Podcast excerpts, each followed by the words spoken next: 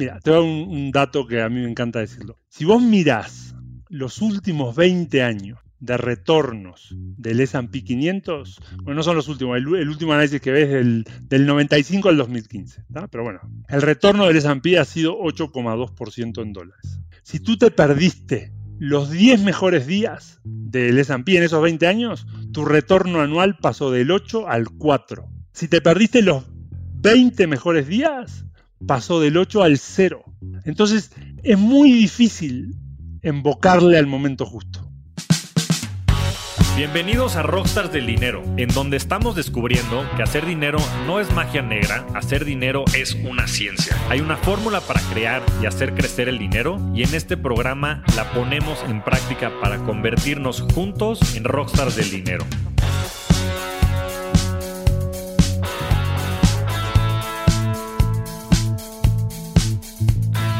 Podemos decir con certeza que Juan Hernández es un líder centrado en la planificación estratégica y la entrada a nuevos mercados.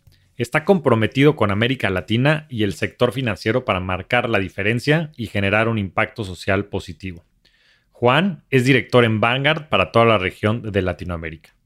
Cree profundamente en la democracia de las inversiones como el futuro. Tiene un MBA por la Universidad de Berkeley y participó en el Executive Program Leading Global Businesses de la Universidad de Harvard.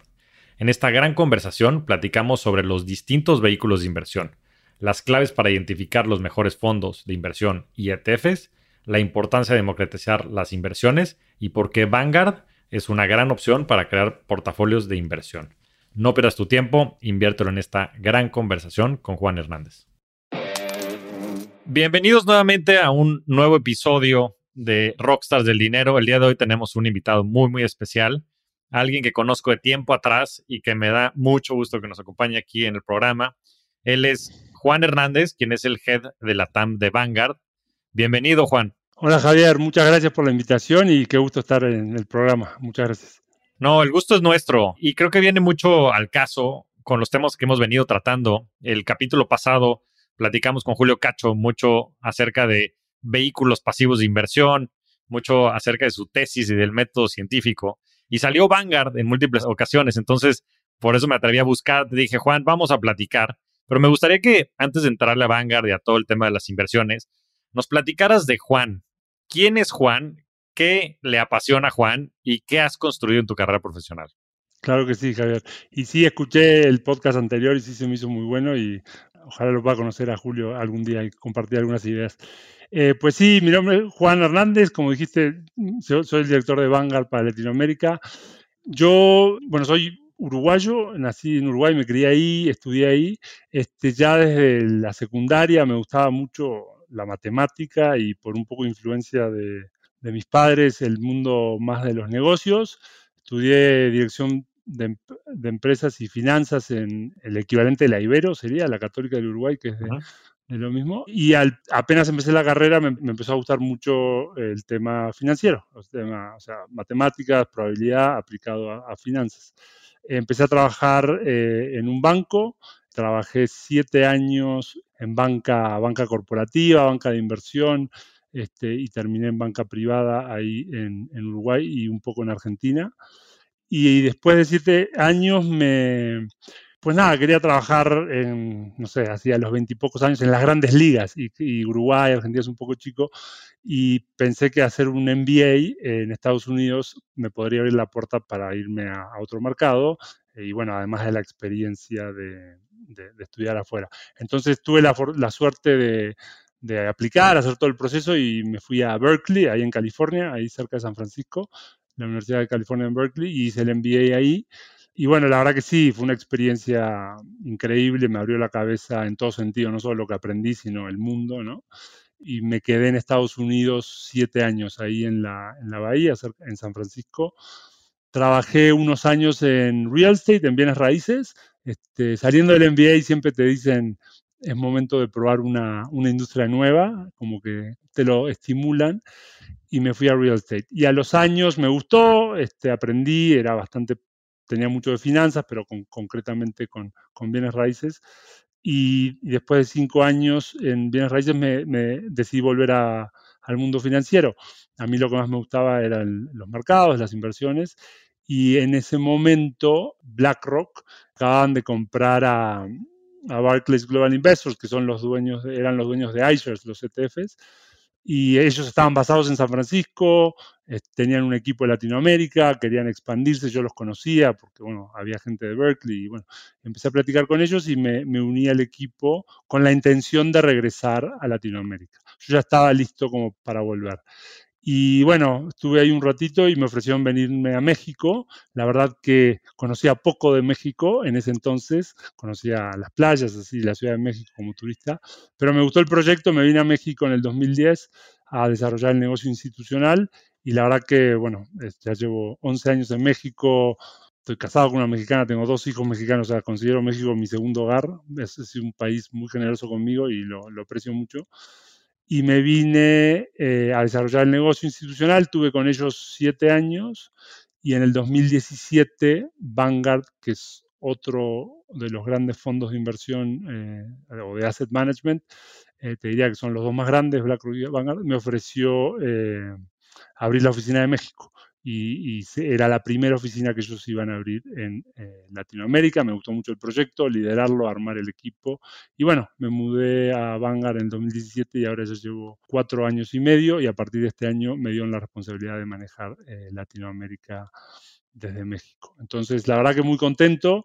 Y ya para redondear, sí, la verdad que a mí me apasiona lo que hago, me gustan mucho las inversiones, las finanzas, pero con los años y quizás con la con la edad, que ya llevo unos años en esto, este, ya llevamos muchos años, Javier, platicando de estas cosas en varios ámbitos, como que le empecé a agarrar más el gusto, si bien me gusta mucho la parte técnica, ¿no? De las inversiones, en qué invertir, la bolsa, los bonos, etcétera, me gusta cada vez más el impacto que podemos tener en las personas. O sea, en, en parte de mi carrera tuve un par de, de, historias académicas donde di clases en, Uruguay y en Estados Unidos, me gustaba mucho este. Y ahora en Vanguard, si bien no, no enseñamos, pero ayudamos a, desde puede ser, no sé, un afore, un intermediario o una persona de a pie, cómo invertir, ¿no? Y cómo, por qué es importante preocuparte por tus finanzas personales y tratar de tener un mejor control de tu futuro financiero. Entonces, lo que más me apasiona es las finanzas, las inversiones, aplicado a eso, al impacto que puede tener en las personas. Yo siempre digo, nosotros vamos al doctor, ¿no? Y el doctor nos dice, bueno, tenemos tal y tal cosa, y confías en el, profesional, o vas al mecánico a arreglar el auto y medio que entiendes cómo funciona el auto, pero ya si te dice que hay que cambiar una cosa complicada, pues tú confías en el profesional en finanzas es un poco lo mismo, o sea, puedes aprender un poco de cómo funcionan las finanzas y que hay que tener en cuenta para, para invertir. Pero al final también dependes un poco del profesional que te atiende. Entonces yo creo que tenemos un deber ahí fiduciario súper importante eh, y bueno, en, en, eso estoy. No, pues este, excelente y felicidades nuevamente por una brillante carrera profesional. Creo que das pie a entender pues todo el profesionalismo que hay detrás de todas estas empresas, ¿no? Que mencionas. Y como bien dices, nos conocemos de tiempo atrás. Me, acuerdo todavía en BlackRock que hicimos un par de alianzas ahí con GBM, promociones, este, muy interesante para que la gente pudiera empezar a conocer los ETFs, que pues, al principio, ¿no? no es que fuera nada nuevo, pero que fue, habrá sido 2013, 2014, y eh, muchas iniciativas. Somos unos adelantados. Exactamente. Pensando lo que, lo que ahora es el mercado, ¿no? Y las plataformas digitales, bueno, lo que ha hecho GBM con, con tu liderazgo y, y, lo que han seguido haciendo. Entonces, sí, sí, me acuerdo perfecto. Sí, y la verdad es que ahí fue importantísimo el empezar a hacer estas alianzas y, y empezar a crecer el mercado dentro de la industria, ¿no? Y, y, creo que fueron fundamentales para eso.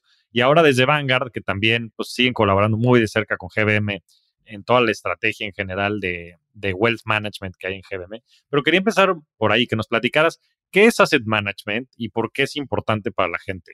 Claro, pues mira, asset management es administración de inversiones, eso es la traducción, ¿no? Assets, activos y la administración. Un asset manager se conoce, se entiende como un fondo de inversión. En realidad no es necesariamente un fondo de inversión, un fondo de inversión es un vehículo que el asset manager empaqueta y ofrece al mercado. Este, los asset managers lo que hacen es administrar por cuenta y orden de sus clientes su dinero. ¿Cómo lo hacen? Pues lo pueden hacer a través de, no sé, si sos un gran inversionista, vas a Vanguard y decís, oye, administrame este dinero para las pensiones de mi compañía, así, así, así, y te hacemos un traje a la medida. Si sos una persona individual, probablemente te convenga comprar un producto colectivo, un fondo de inversión o un ETF, que son las cosas eh, eh, más, eh, pues más populares, digamos. Al final es lo mismo el concepto, lo que, lo que cambia es que el fondo de inversión o el ETF es una estrategia de inversión que está definida, tiene reglas, ¿no? Por ejemplo, no sé, un ETF del S&P 500, ¿no? Bueno, el, ETF lo que va a tratar de hacer es comprar las 500 acciones del, del S&P 500 de Estados Unidos y replicar el retorno que da si tú invirtías en las 500 acciones. Hay rebalanceos, hay dividendos, tiene su ciencia hacerlo. Un asset manager como nosotros, como Vanguard, lo arma esa estrategia, la empaqueta en un ETF, las reglas son las mismas para todos, la comisión es la misma para todos y los costos de administrar eso pues se diluyen entre todos los inversionistas. Por eso tiene mucho sentido, pensando en, la importancia de los costos a la hora de manejar tus inversiones, comprar productos eh, colectivos, por ejemplo, un ETF. Y el ETF, por ejemplo, es que es bien interesante, pero el ETF, ¿cuál es de los más grandes que tienen? Imagino los de Treasuries y tal vez el del S&P 500. ¿Cuántos, o sea, cuánto valen en activos y cuáles son los costos de estos instrumentos? Para que la gente lo tenga en el radar. Pues administramos bastante dinero, administramos 8.3 trillones de dólares o, billones dicho en español, o sea, millones de millones. Somos hoy el segundo más grande del mundo y de ETF, de los 8, 6 aproximadamente están en fondos mutuos o fondos de inversión y 2 trillones están en ETFs. Obviamente los ETFs empezaron mucho después, entonces están catching up, ¿no? Este, si vemos la, historia de los últimos cinco años, los ETFs han crecido mucho más que los fondos, no solo en Vanguard, sino en, a nivel industria. Y los costos, fíjate que Vanguard tiene una estructura un poco diferente a, nuestros competidores. Tenemos unos costos muy bajos. Este, para que te hagas una idea, el costo promedio ponderado que cobramos nosotros por administrar esos 8 trillones de dólares o billones es 0.1% al año, ¿va? O sea, si, invirtieras 100 pesos, te cobramos 10 centavos al año, o sea, va a proporcionar a lo que, a lo que tengas. ¿Por qué cobramos tan barato? Este, bueno, lo primero te diría que es la estructura corporativa de Vanguard. Vanguard, cuando se creó, la creó Jack Bogle, que falleció hace unos años, que es un poco conocido como el, el padre de las inversiones indizadas, él era un ejecutivo, llegó a ser el CEO de, Wellington, una compañía de fondos mutuos muy tradicional de Boston, muy buena que hasta el día de hoy eh, está en el, mercado. Y él, después de unos años de estar con ellos, se termina saliendo y, dice, no, yo voy a crear una compañía de, inversiones que esté realmente pensada para la gente, que, que ponga realmente los intereses de la gente primero que nada. Entonces, para hacer eso, pidió un permiso especial con la SEC, la, Securities and Exchange Commission de Estados Unidos, que es como la Comisión Nacional Bancaria y Valores de México, donde formó una estructura mutual. ¿Qué quiere decir? Que la compañía Vanguard, la dueña de Vanguard son los fondos y los ETFs. Y los dueños de los fondos y los ETFs son los clientes. Creo que el, eh, este, Julio, que él hablaba de que él trabajaba para, un family office donde administraban el dinero de los dueños, entonces no había conflicto, de, intereses. Bueno, esto es igual. Nosotros no tenemos accionistas, no tenemos que generar utilidades para pagarle un dividendo a los dueños de Vanguard. Los dueños de Vanguard son los clientes. Entonces, ¿qué pasa? Operamos, operamos como una empresa pública, o sea, for profit, o sea, competimos, contratamos gente, sacamos productos, pero a la hora de cobrar nuestra comisión, si nosotros generamos economías de escala, es decir, si entra cada vez más dinero a nuestros, a, nuestros fondos, pues nosotros generamos economías de escala, porque, o sea, si yo tengo un, ETF que, que es para manejar el S&P 500 y vale, no sé, 100 millones de dólares, pero después entran 100 millones de dólares más, y yo cobro, por ese producto cobramos el 0.03% al año, pues no me cuesta más administrarlo porque los sistemas, los portafolios managers, o sea, puede haber un poquito más de costo de marketing, de, distribución, pero entonces, si entran más activos, generamos economías de escala y eso hace que generemos utilidades. Y como nosotros no tenemos un accionista a quien pagarle las utilidades, lo que hacemos con esas utilidades es se las devolvemos a los inversionistas. ¿Cómo lo hacemos? bajando fees, bajando los costos. Entonces se arma como un círculo virtuoso, eso que te dije, ¿no? por los 8 trillones cobramos 0.10%, estamos bastante por debajo que el promedio de la industria, es un poco el resultado de esta estructura mutual. En la medida que cada vez más gente invierta en Vanguard, Vanguard baja costos, entonces pues se genera mucha lealtad, la gente está contenta y siguen invirtiendo. Entonces se arma como una, una bolita de nieve y eso explica nuestra, nuestras comisiones. Mucha gente a veces, no sé, competidores que yo los conozco, se enojan conmigo y eh, deja de bajar costos. Es que, es que no es una estrategia comercial. Nosotros no bajamos costos por, por ganarte mercado a ti. Si la gente invierte más en nuestros productos, nosotros estamos obligados a bajar la comisión. Entonces, bueno, así, así funciona Banca. Pues es una ventaja competitiva brutal. Tienes razón, ¿no? Y como que pareciera que va a ser uno de estos casos de winner takes all market, ¿no? O sea, de, que un jugador, justo por esta estructura corporativa que tienen, pues están generando estas ventajas competitivas que en función de que entra más lana, bajan más los costos, entra más lana, ¿no? Y como dices, se, genera este círculo virtuoso o flywheel. Y digo, nada más para que la gente lo ponga un poco en contexto, ¿cuál es el fee promedio de la industria de fondos de inversión en México, por ejemplo? En México, un fondo de inversión promedio debe cobrar como 150 básicos, o sea, 1,5%. Ustedes cobran este, punto uno por ciento. 10, punto uno, sí, sí. Obviamente, ahí, em, pues nada, los fondos de inversión, eh, por definición, son un poquito más costosos que los, que los ETFs. Eh, una de las cosas es la distribución, ¿no? O sea, los, los ETFs son como acciones, entonces tú los compras en la bolsa, ¿no? O los compras a, a, a través de GBM Plus, de la plataforma. Que el intermediario te cobra te cobra una comisión, pero no hay, no hay un equipo de distribución que te está vendiendo el producto. Los fondos de inversión, sobre todo en México y Latinoamérica y algunos otros países, todavía tienen comisiones de distribución. El banquero o el, o el asesor que te vende el fondo cobra una comisión por venderte ese fondo. Entonces, eso encarece un poco los costos. Nosotros, como dije, tenemos 6 eh, trillones en fondos y 2 en ETFs. Este, nosotros no pagamos comisiones por distribución en nuestros fondos, un poco también por la estructura corporativa, entonces eso nos permite también cobrar menos. Y justo entramos al, tema que quería explotar un poquito más, que es cuál es la diferencia, y digo, ya lo tocaste un poco, pero a ver si podemos eh, entrar a detalle entre un fondo de inversión y un ETF. Claro que sí. Mira, los dos, eh, por ejemplo, en Estados Unidos se rigen por la misma ley, que es la 1940 Act Fund. Es una estructura de inversión colectiva. Entonces, ¿qué es eso? Lo que dije al principio es, hay una estrategia que define el, manager, el asset manager, que dice, vamos a invertir en replicar el índice del S&P 500. El fondo, tú cuando compras una cuota parte, una acción del fondo, se la estás comprando al manager, a Vanguard o al otro. Entonces tú le mandas el dinero a Vanguard a través de tu intermediario y Vanguard recibe el dinero y sale a comprar las acciones del fondo. Eso se hace al cierre de cada día. Entonces tú mandas todas tus órdenes de compra y de venta y al final del día el manager recibe las órdenes y te ejecutan al NAVA, al precio de cierre del fondo. Un ETF es igual que, el fondo en el sentido que es una administración colectiva, etcétera, pero la gran diferencia, y es una innovación tecnológica, es que el ETF cotiza en bolsa.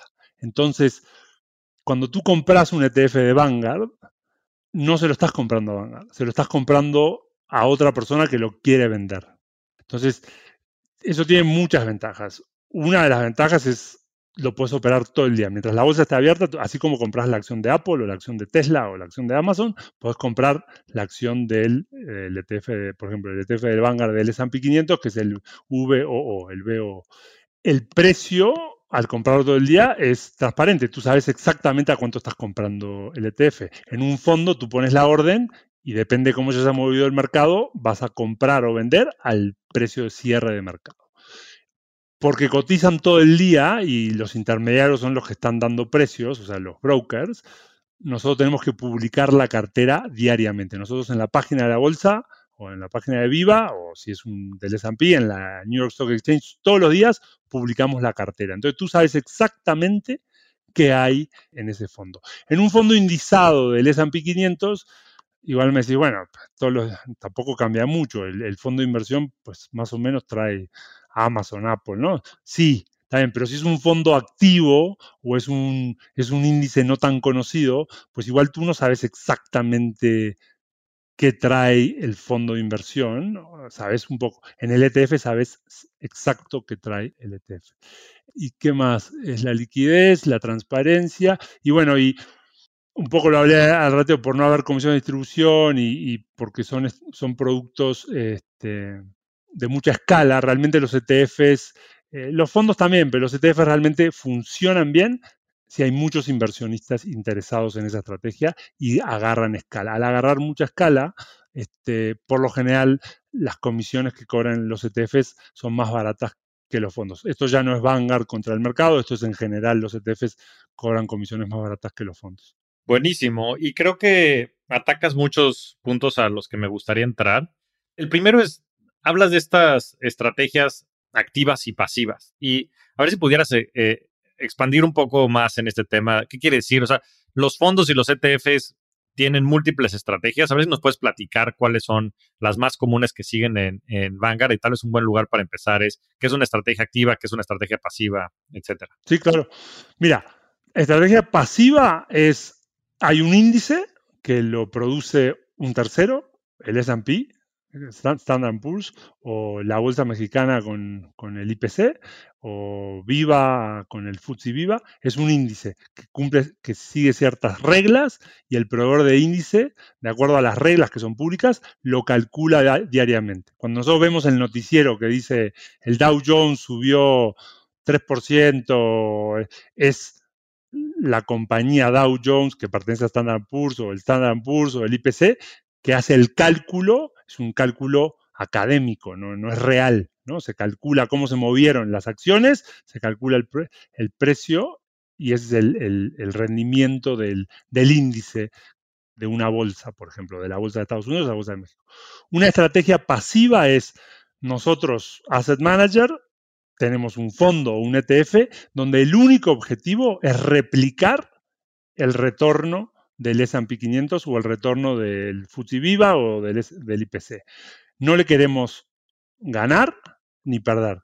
Cosa de que la gente diga, bueno, ok, yo quiero invertir en eh, la bolsa de Estados Unidos y el índice más representativo, el que más me gusta, es el S&P 500, que son las 500 empresas más grandes de Estados Unidos. Quiero que me dé ese retorno menos la comisión que me cobra Vanguard, que en este caso es 0.03% y nuestro mandato es eso. Si nosotros nos equivocamos, nos perdemos, nos desviamos del índice, pues la, gente se da cuenta, nosotros publicamos los retornos y decimos, el S&P pagó 10% y vos pagaste 9, ¿no? ¿Cómo? Y automáticamente se sale la gente de, de, tu producto porque no estás haciendo un buen trabajo. Tampoco quieren que pagues más, porque si pagas más, ¿qué pasó? Probablemente tomaste riesgos que no deberías haber tomado. O sea, por ejemplo, no sé, Apple pesaba el 5% en el S&P 500 y a vos te pareció que había que, no sé, que el próximo iPhone iba a ser la bomba, entonces en vez de tener el 5% de Apple, tenés el 6%. No, bueno, eso, eso no es una estrategia pasiva. Eso es, una, eso es una estrategia activa. Y ahora me voy a la estrategia activa. La estrategia activa es, está el mismo índice, que es el índice de referencia, y el manager, el asset manager, trata de ganarle a ese índice. Que, ¿Cómo hace eso? Bueno, tiene analistas que están estudiando las empresas, tienen PhDs, eh, actuarios, físicos, así viendo temas de tendencia con tecnología. Y ahora, hoy hay muchas técnicas para tratar de ganarle.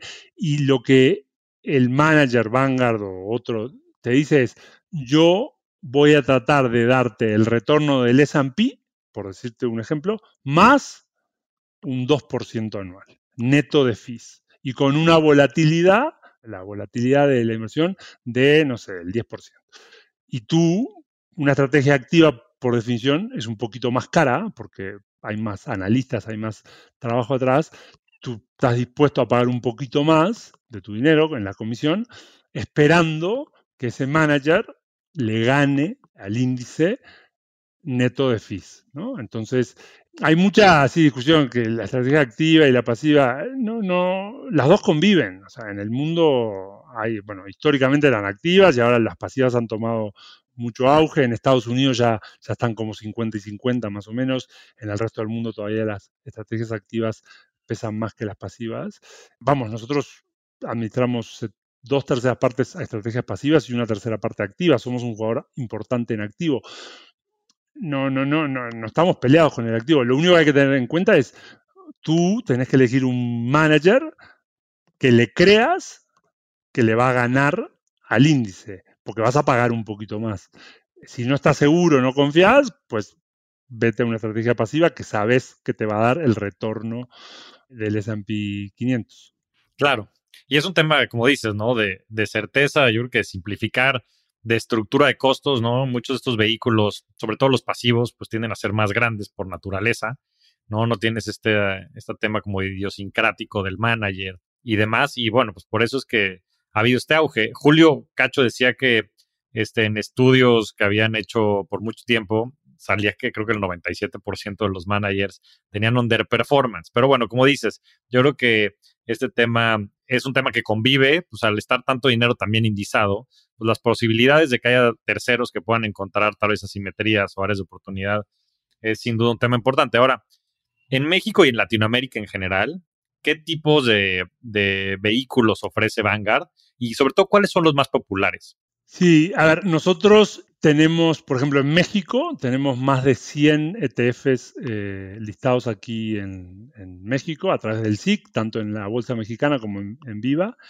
y ofrecemos prácticamente todos los mercados globales. Ofrecemos, no sé, el S&P, todo el mercado de Estados Unidos, no solo las 500, las 3000, eh, los sectores, querés tecnología, querés consumo, estilos, querés empresas de valor, empresas de crecimiento, eh, de volatilidad. Después tenemos lo mismo para Europa, lo mismo para Asia, lo mismo para mercados emergentes. Y después renta fija, bonos americanos, bonos del tesoro, bonos europeos, bonos japoneses. Eso es lo que más nos buscan a nosotros. Tenemos sí en México un producto de, renta variable local que sigue, es un ETF pasivo que sigue el, el Viva, que es este índice que creó FTSE con Viva, que es un índice más inclusivo que los índices que existían, porque están todos los sectores.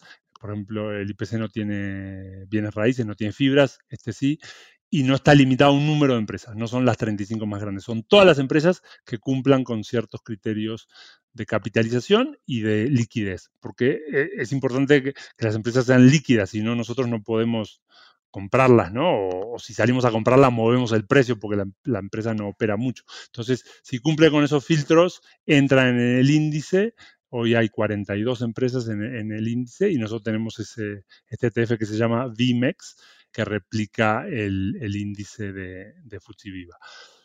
Aparte de productos pasivos y, vamos, son todos ETFs, sí ofrecemos fondos activos, pero no están abiertos para todo el mercado. Por ejemplo, en México las Afores pueden comprar fondos activos porque están domiciliados fuera de México.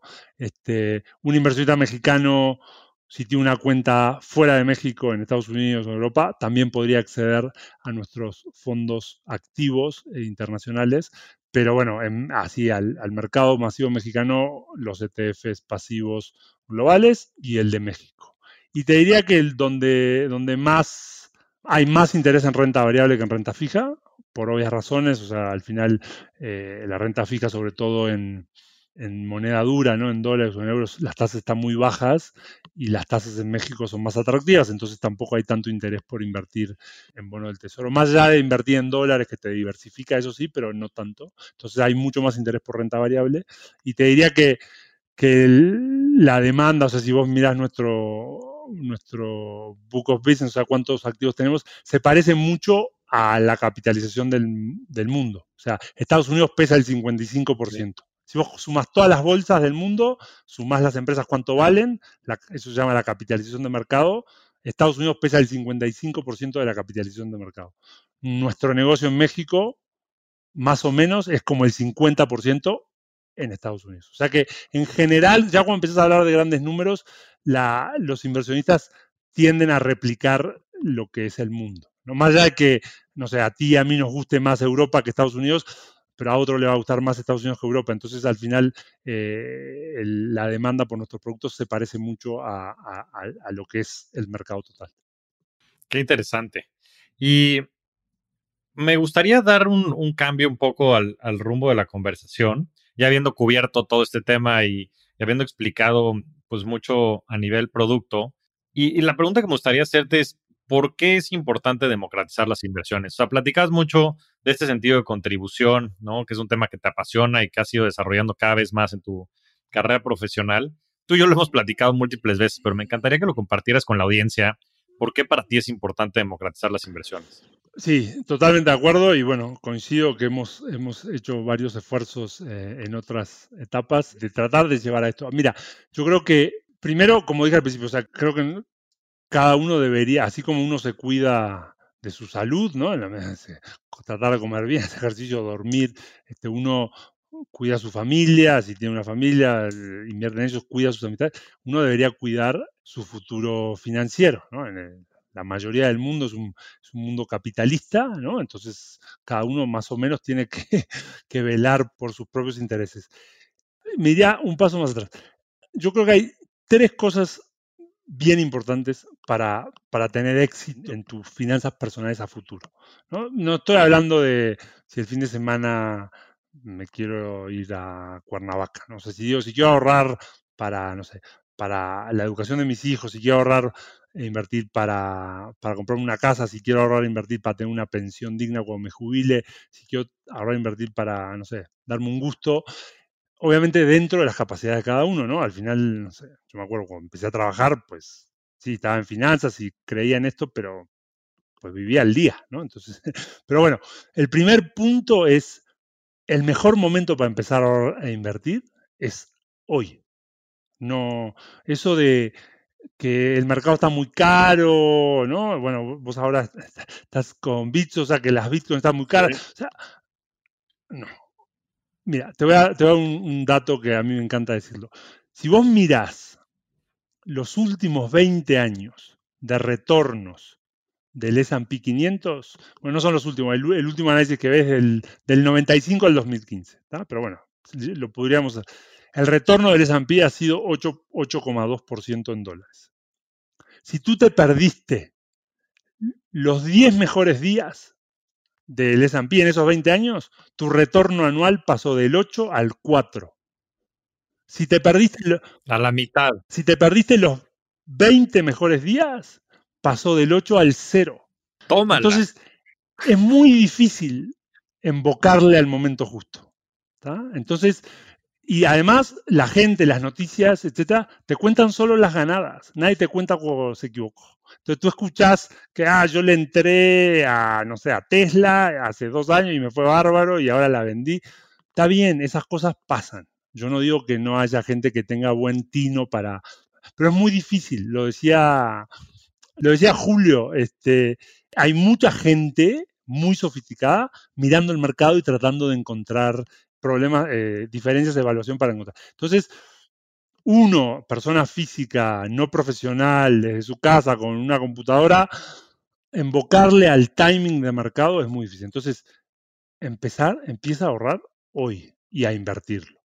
Número dos es la diversificación. Es no pongas todos los huevos en la misma canasta. Julio hablaba del riesgo idiosincrático y el riesgo sistemático. O sea, sí, te pagan por asumir un poquito de riesgo eh, idiosincrático, ¿no? Si vos compras Tesla, pues Tesla le debería ganar al S&P 500 porque es una, es una empresa en un rubro de automóviles eléctricos, entonces sí, está bien.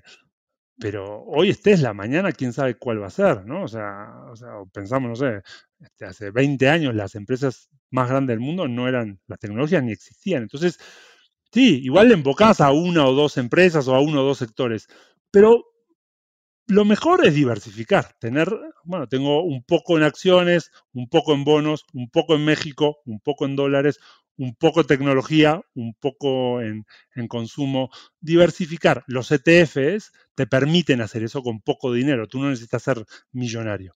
Entonces, empezar a invertir hoy, diversificar y el tercero, los costos. Obviamente nosotros somos unos fieles creyentes, pero el, el efecto compuesto del interés, tú invertís 100 pesos, te paga 10, ganaste 110. Al siguiente año poner que te pague 10, no es 10 sobre los 100, es 10 sobre los 110. Entonces, el, efecto compuesto del dinero. Entonces, si tú... Lo mismo aplica para los costos. Si tú le quitas a ese 10 un 1%, ah, en vez de ganar 10, gane 9. Está bien, no te importa mucho el primer año. El segundo año ya es un poco más. En 20 años puede ser el 30-40% de todo tu patrimonio.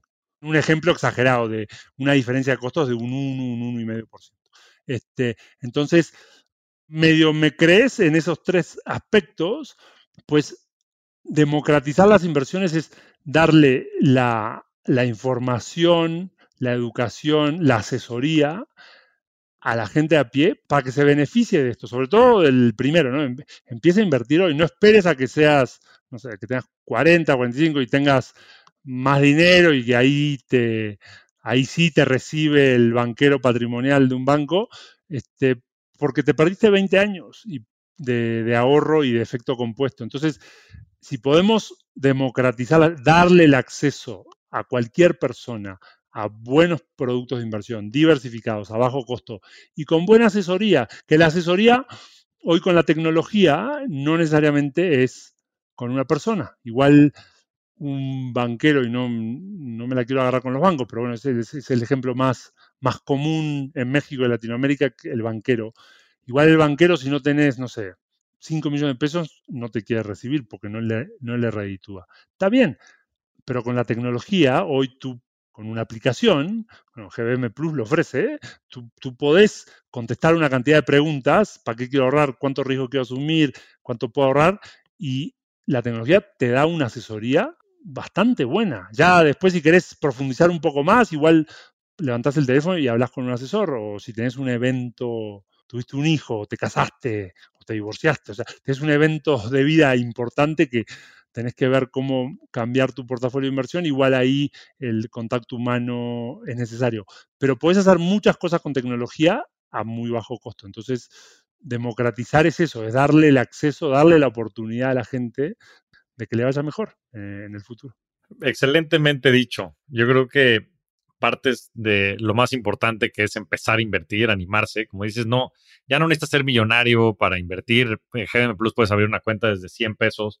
Diversificar es clave, ¿no? Y la diversificación también es parte bien importante porque antes lo que tenías que hacer era seleccionar todos estos activos, pero hoy, pues a través de los fondos mutuos o también de los ETFs, puedes simplemente comprar un solo vehículo y te estás llevando las 500 empresas más grandes de Estados Unidos, ¿no? En el caso del Standard Poor's 500.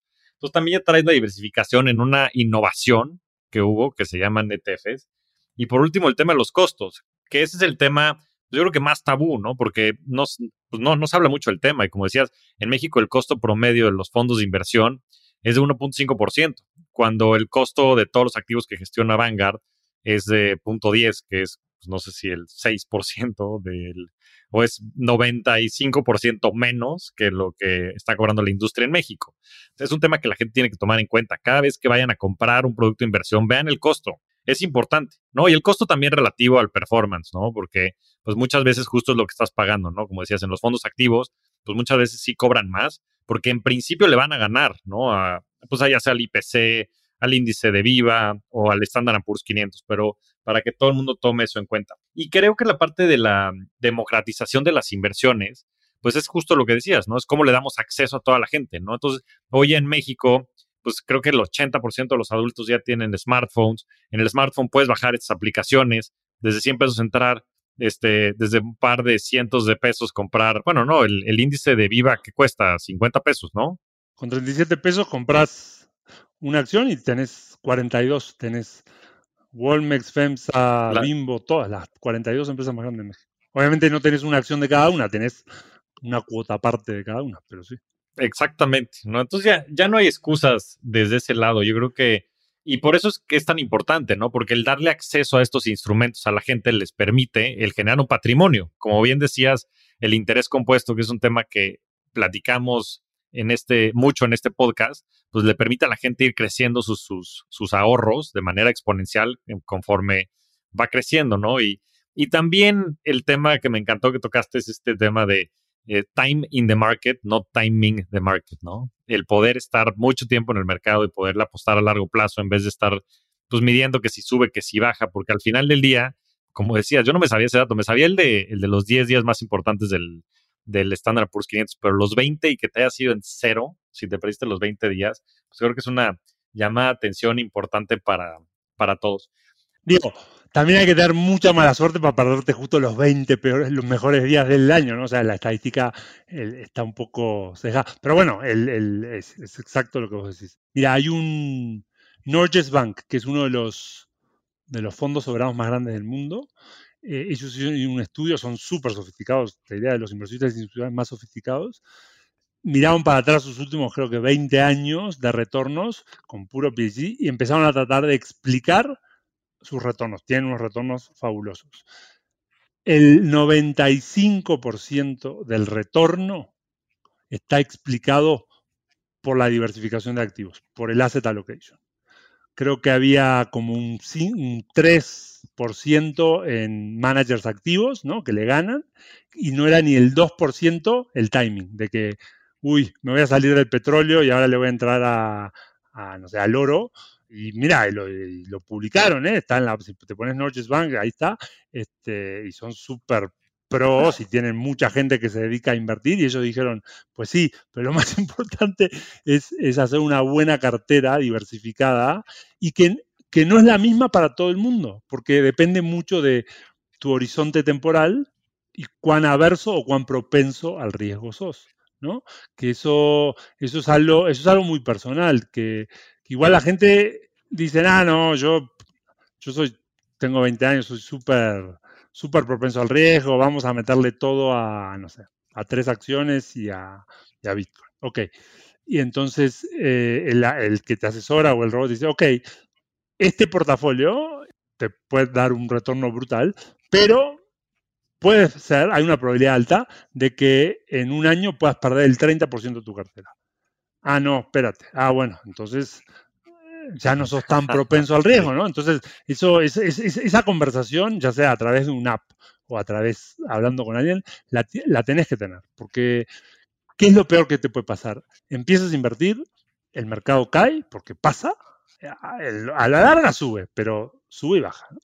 Vos ves que tu cartera cayó, te asustes, vendés y te vas. Y ahí realizaste la pérdida y ahí, ahí se acabó. Bueno, tenés que volver, ¿no? Entonces, eh, por eso es bien importante que, hagas un buen portafolio diversificado para ti, que tú te sientas cómodo. Si tú decís, mira, este portafolio puede bajar un 10% dos meses en todo el año, pero los otros 10 meses del año va a estar arriba. Ok, yo estoy cómodo con eso. El mes que baja un 10%, pues ya sabías que eso podía pasar, entonces no, no te salgas, porque si te salís, ahí vendiste, ahí sí realizaste la pérdida. Entonces eh, es bien importante esa parte. Sí, es importantísimo el perfil de inversión, hacer un assessment pues, de lo que quieras hacer o un análisis de lo que quieras lograr a nivel objetivo y también del riesgo que quieres asumir, ¿no? Creo que lo más importante también es poder dormir tranquilo y, y no estarte preocupando por esos temas, ¿no? Suficiente estrés creo que tiene la vida moderna.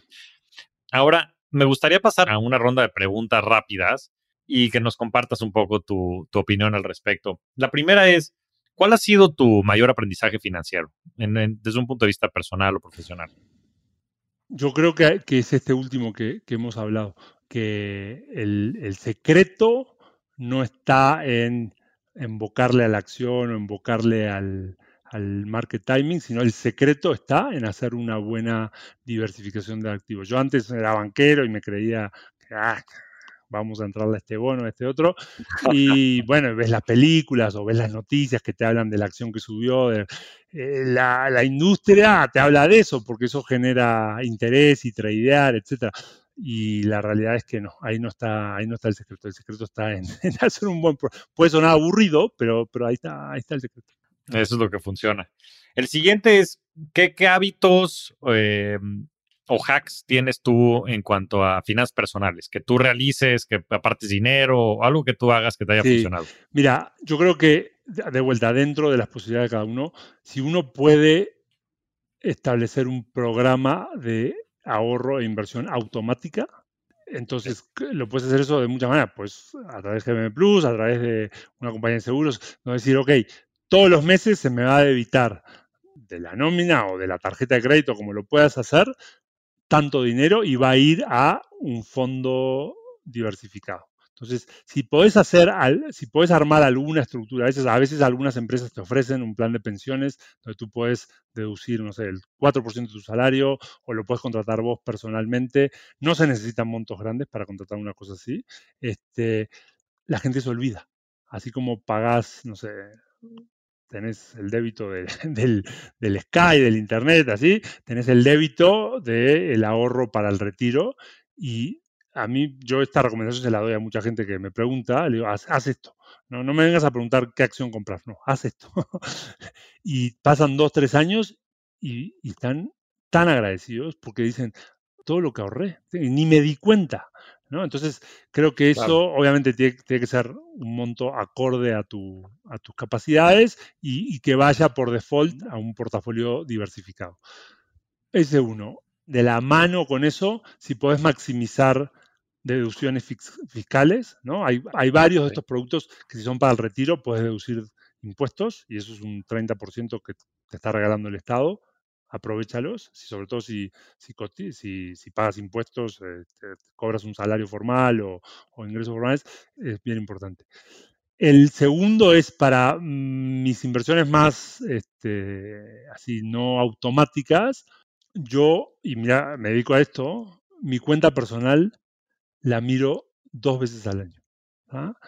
A veces la tengo que mirar antes porque nada, tengo la necesidad, necesito, necesito cash y tengo que vender algo, entonces me meto y Pero yo hago la asignación de activos a principio de año, eh, cobro el bono, invierto y rebalanceo mi portafolio. Y sobre mitad de año, pasadito mitad de año, miro cómo va y veo si voy a ajustar algo no es sano estar mirando tu portafolio. Digo, si lo querés mirar cómo crece, y ya que bien, y motivarte, sí, pero empezar a mirar. El COVID, sí, no. Cuando pasó lo del COVID y se cayó el mercado 30%, nosotros le mandamos, yo le mandé una carta a todos los inversionistas diciendo, stay the course, sigan el, el curso. O sea, la estrategia que ustedes tenían, manténganla. No no se asusten porque esto se va a recuperar. Este, y no sabíamos bien cuándo, nunca pensamos que se iba a recuperar tan rápido, que en tres meses se recuperó tan rápido. Pero de vuelta, volvemos a lo mismo. Eh, lo peor que te puede pasar es que te asustes y o tomes una decisión impulsiva de algo que no, que no deberías hacer. Entonces, si te puedes controlar a no estar moviendo, y si querés y si te gusta tradear, bueno, el 10% de tu cartera tenlo en, no sé, en acciones individuales y, si tenés tiempo, cáscale. Dios, yo no puedo, por, por compliance no puedo hacer eso, entonces para mí me evita un problema, pero, pero, pero no lo hagas eso con todo tu portafolio. No, no es sano, es muy probable, las probabilidades están en contra tuyo, o sea, así como el casino. Si estás todo el día tradeando, lo más probable es que a la larga termines perdiendo este, y, no te, y no te va a hacer bien a tu salud mental. De acuerdísimo con eso. Ese es un, gran tip, sobre todo ese último. Y, la siguiente pregunta es, ¿cómo, se ve tu portafolio de inversiones porcentualmente en tipos de activos? Hoy estoy 80% en renta variable, como 10% en renta fija y 10% en cash. Es un portafolio de largo plazo, no, no tengo una necesidad. Digo, igual tengo algo de, de ahorro así en la chequera o lo que fuera por cualquier cosa, pero este es el portafolio para largo plazo. Yo tengo 45 años, mi intención es que esto crezca hasta los 60, 65, entonces sí hoy estoy eh, mucho más cargado a, renta variable y a nivel regiones, pues parecido al mar que estoy más Estados Unidos que otros desarrollados y contra el market cap, ¿no? O sea, estoy como más del 50% en, en, Estados Unidos contra otros desarrollados y sí tengo una posición este, más alta de lo que pesa en México eh, y en mercados emergentes. Sí estoy constructivo en México y en mercados emergentes, no para cierre de este año ni para cierre de este sexenio. Estoy constructivo en México para los próximos 10, 15 años. Entonces, en el largo plazo. Qué bueno, qué bueno que hay optimismo ahí. Y ahora, la pregunta que le hago a todos mis invitados, me interesa mucho saber tu respuesta, es ¿cuál ha sido tu mejor inversión? Y esto lo digo en el más amplio sentido de la palabra. Pues media aburrida mi respuesta. Yo te diría educación. Yo sí le invertí a, la educación este, en tiempo. Me acuerdo cuando tenía 24, no, tenía 26 años. Ya trabajaba en un banco, ya ganaba algo de dinero, te divertís y yo me, me metí a los fines de semana a estudiar para el GMAT, a estudiar para el TOEFL, para que me aceptaran en el MBA y después me pasé aplicando a todas las... O sea, no solo dinero, invertirle tu tiempo este, a tu educación. Y hoy no tiene que ser solamente formal en una universidad, hay mucha cosa online. Entonces, este, si puedes invertirle a, tu educación, este, eh, vamos, te va a ayudar mucho a nivel financiero, económico, o sea, creo que, tiene resultados, pero también te va a ayudar mucho, yo creo, a nivel personal como persona. Estudies lo que estudies, vas a ser una persona más culta, más, más eh, aceptada, ¿cómo se dice? O sea, que, aceptas más cosas diferentes, este, no sé, creo que te hace una mejor persona en todos los aspectos. Gran respuesta, estoy de acuerdo. las inversiones en educación, pues al final ya son inversiones en uno mismo y esas creo que sin duda pagan el mejor interés. Estimado Juan, eres un verdadero rockstar del dinero. Te agradezco muchísimo, muchísimo que participaras en el podcast. Hay muchísimo aprendizaje detrás de esto. Creo que explicaste con peras y manzanas muchos conceptos que van a ser muy importantes para todos los que escuchan este podcast y estoy seguro que habrá muchos más inversionistas que empiecen hoy, como bien dices. Juan, muchas, muchas gracias por Muchas gracias a ti, Javier. Un placer y nada, felicidades por el podcast y encantado, encantado de participar. Un placer. Un fuerte abrazo, Juan. Otro para ti. Gracias. Muchas gracias a todos. Nos vemos semana a semana en este espacio para convertirnos juntos en rockstars del dinero. Yo soy Javier Martínez Morodo. Búscame en redes sociales como arroba Javier Morodo. Y suscríbete a Rockstars del Dinero en Spotify, Apple Podcast, donde sea que escuches tus programas. Agradecimientos especiales a todo el equipo de producción.